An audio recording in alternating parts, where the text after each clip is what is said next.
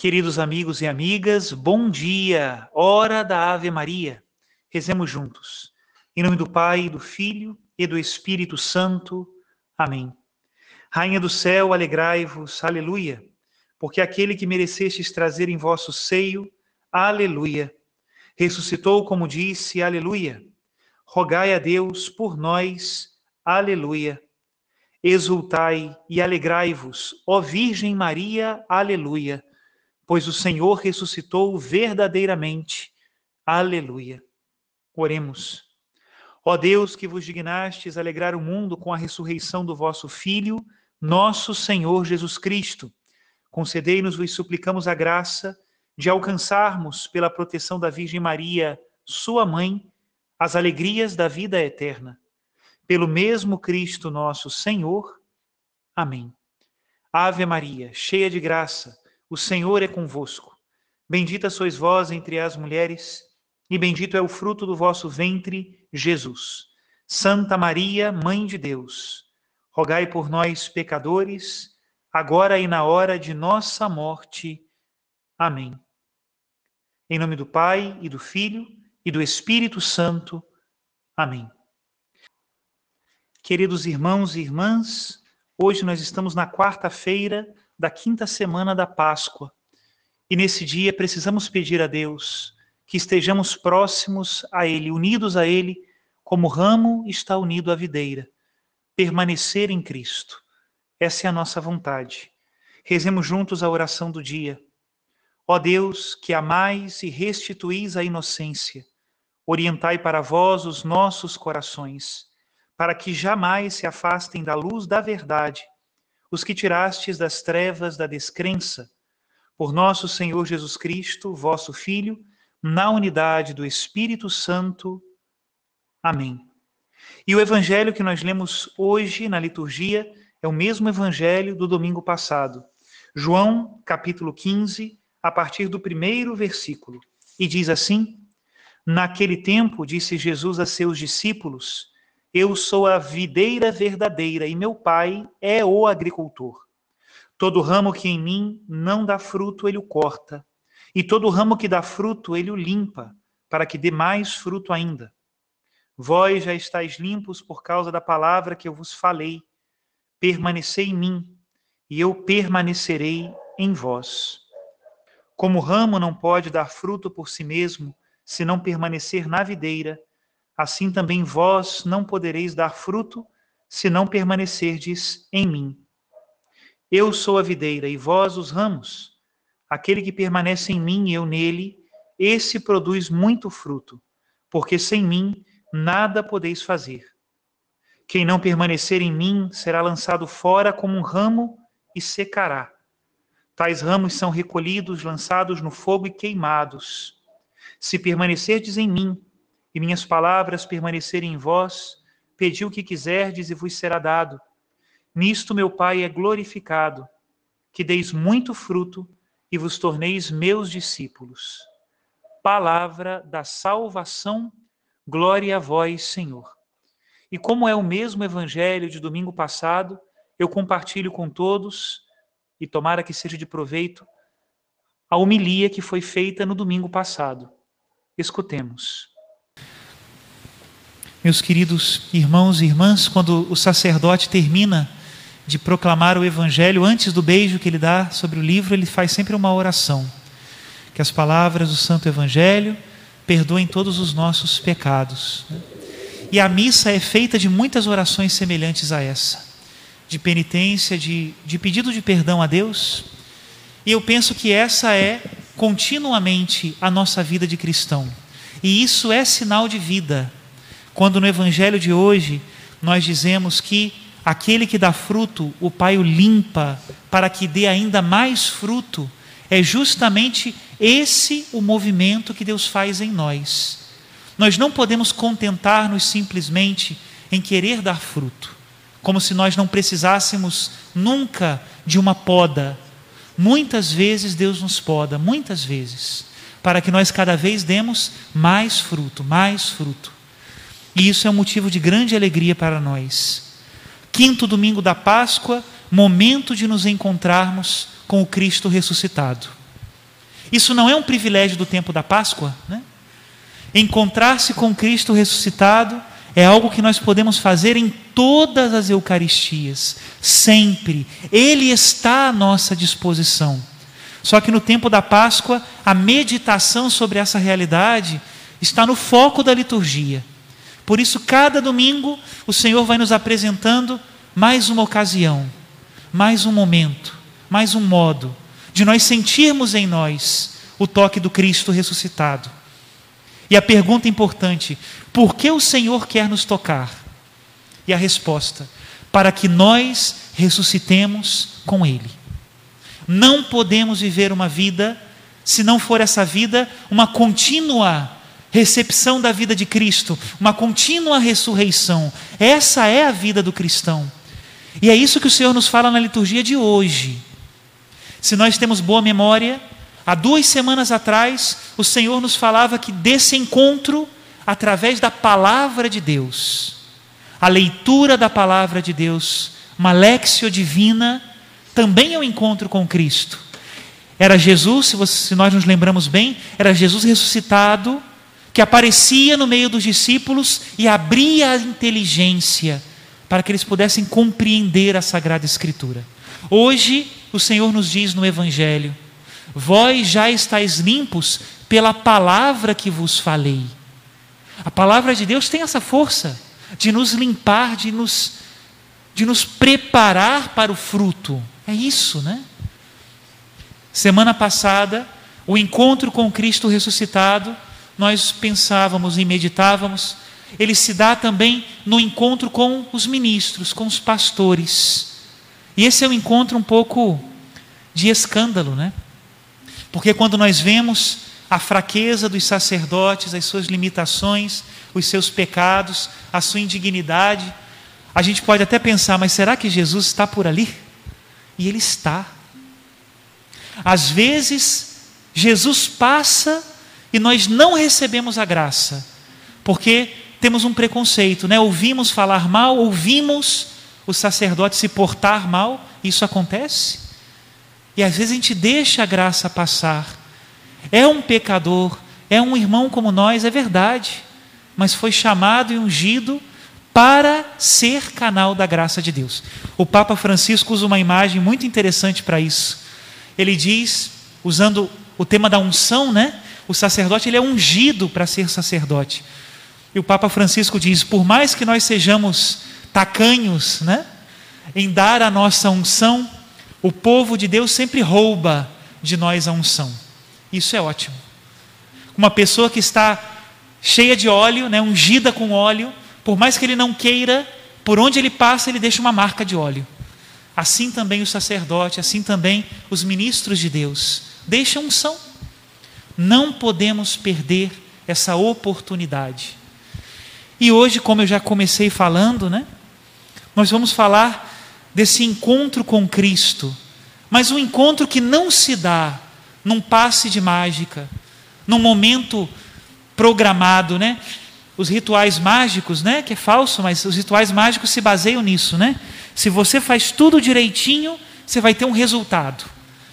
Mas assim não é, não é desse jeito que Deus age.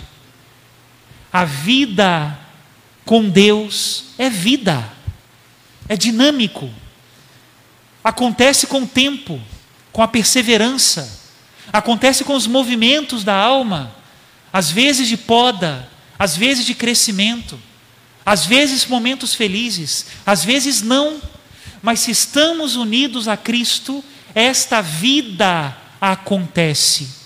E Jesus Cristo utiliza uma imagem para nos falar dessa realidade.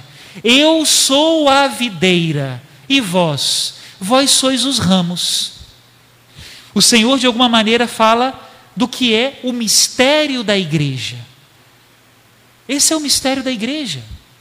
E é necessário explicar isso porque, quando nós pensamos igreja, naturalmente, nós acabamos pensando na estrutura, não é assim? O que é igreja?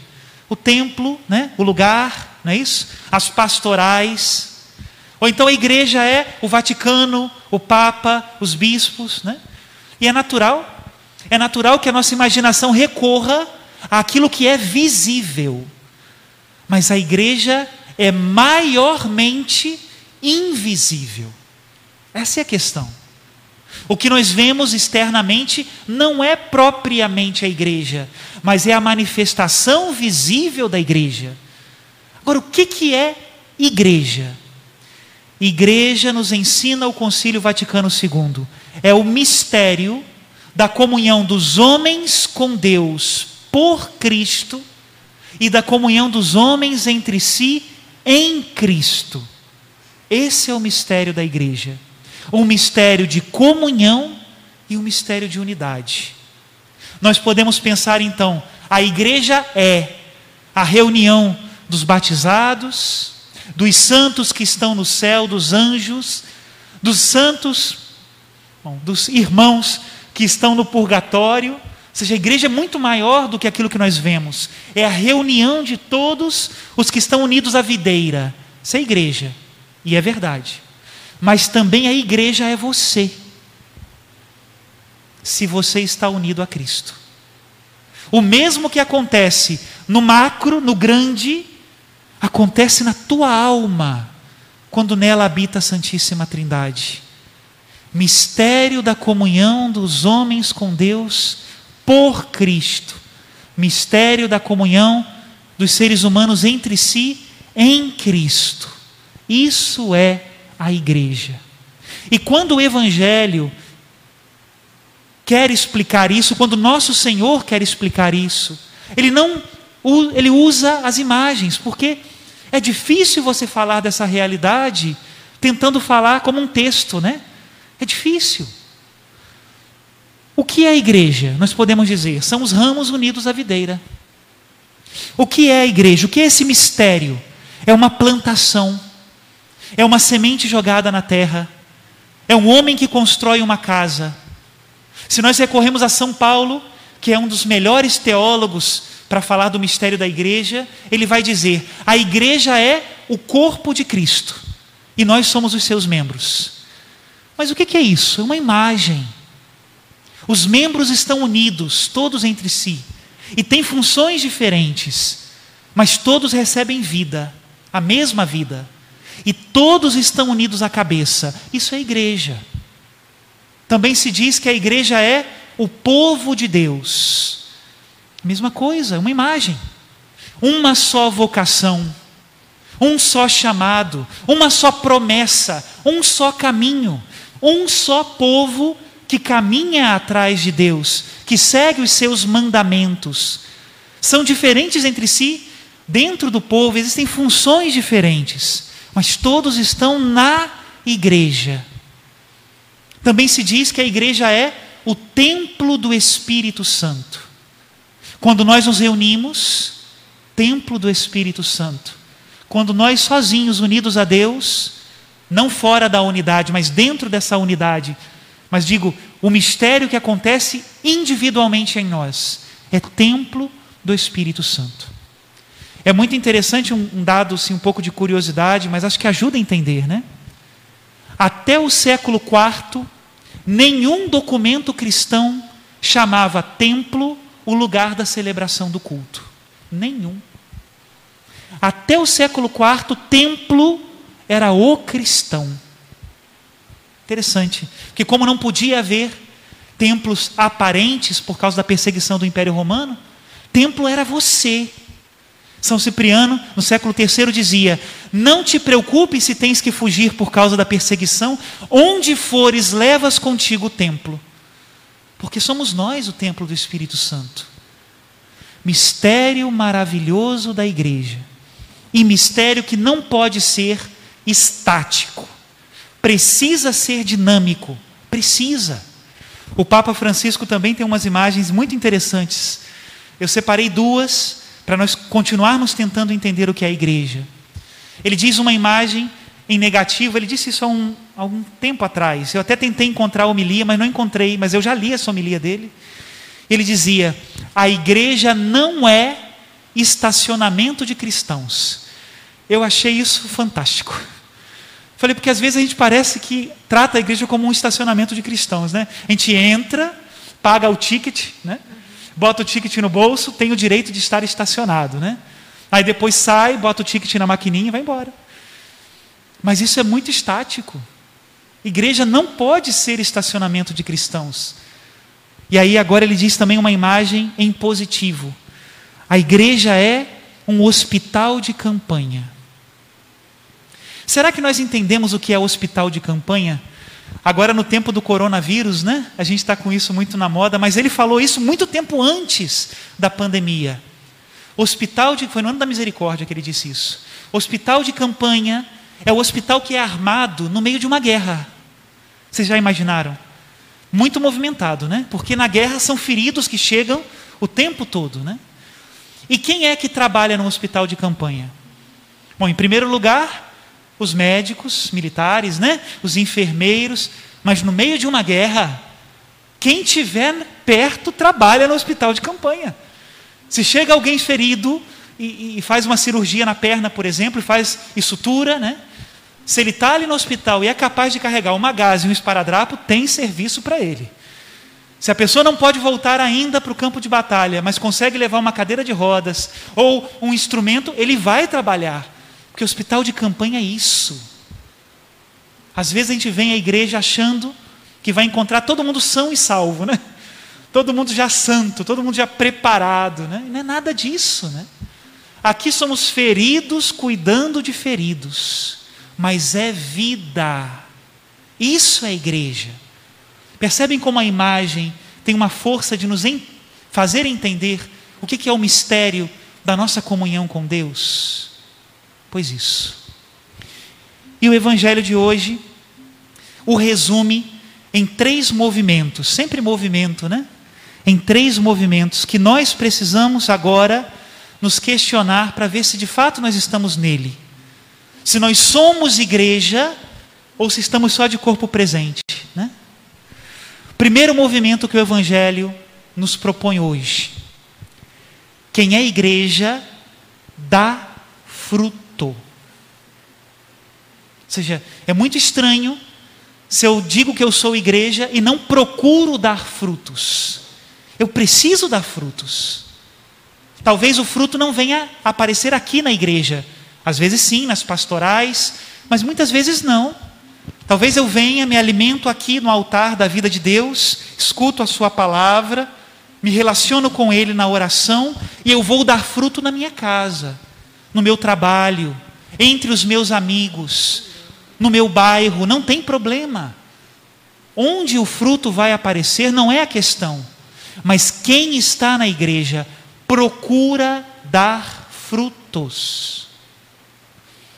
Segundo movimento do Evangelho de hoje, quem está na igreja será limpo pelo meu Pai para que dê ainda mais fruto. Isso é um movimento, né? Eu tenho certeza que assim como eu, vocês já passaram por essa experiência. Quem nunca foi limpo? No tema da agricultura, quando eu falo que eu limpo a videira, acho que vocês entendem o que está acontecendo, né? Tirar as folhas secas, né? Os ramos inúteis, né? É um pouco violento limpar na agricultura, mas às vezes Deus faz isso conosco. Quem nunca passou por uma poda? Às vezes a gente se questiona, né? Meu Deus, mas eu fiz tudo tão direitinho, né? Eu estou seguindo tudo aquilo que o Senhor me disse, por que, que agora vem essa poda? O Evangelho de hoje te diz, para que você dê ainda mais fruto. Quantas vezes, e agora um, não posso dar testemunho porque não é hora, mas às vezes a gente vai para um lugar que a gente não quer, faz o que não quer, é coisa boa, mas aquilo nos exige, né? Às vezes nós temos que nos desapegar daquilo que nós amamos. Por que, Senhor? Por que comigo? Para que você dê mais fruto. E o terceiro movimento do Evangelho de hoje, que eu já até falei sobre ele em outras meditações, é o movimento de permanecer. Meus irmãos, tudo isso tem a ver com vida. Se você pensa aí, por exemplo, né, no processo biológico do corpo humano, o que é vivo produz vida, novas células, não é isso? Nova vida, movimento, é produzir. O que é vivo se limpa. quantas células todos os dias o nosso organismo expurga para continuar vivo. A vida não é estática, a vida é dinâmica.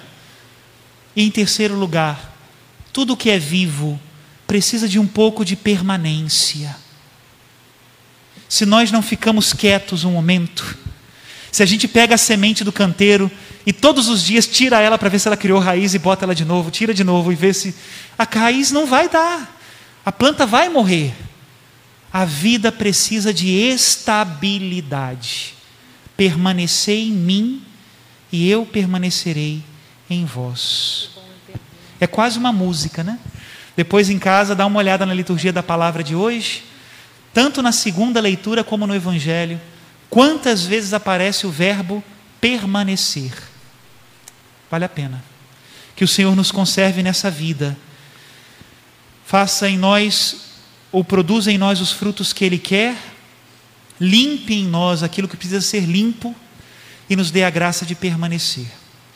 Louvado seja nosso Senhor Jesus Cristo. Para sempre seja louvado. Que desça sobre todos nós uma bênção de unidade, unidade com Cristo. Se estamos unidos a Ele, também estaremos unidos aos nossos irmãos e unidos com vida. Em nome do Pai, e do Filho, e do Espírito Santo. Amém.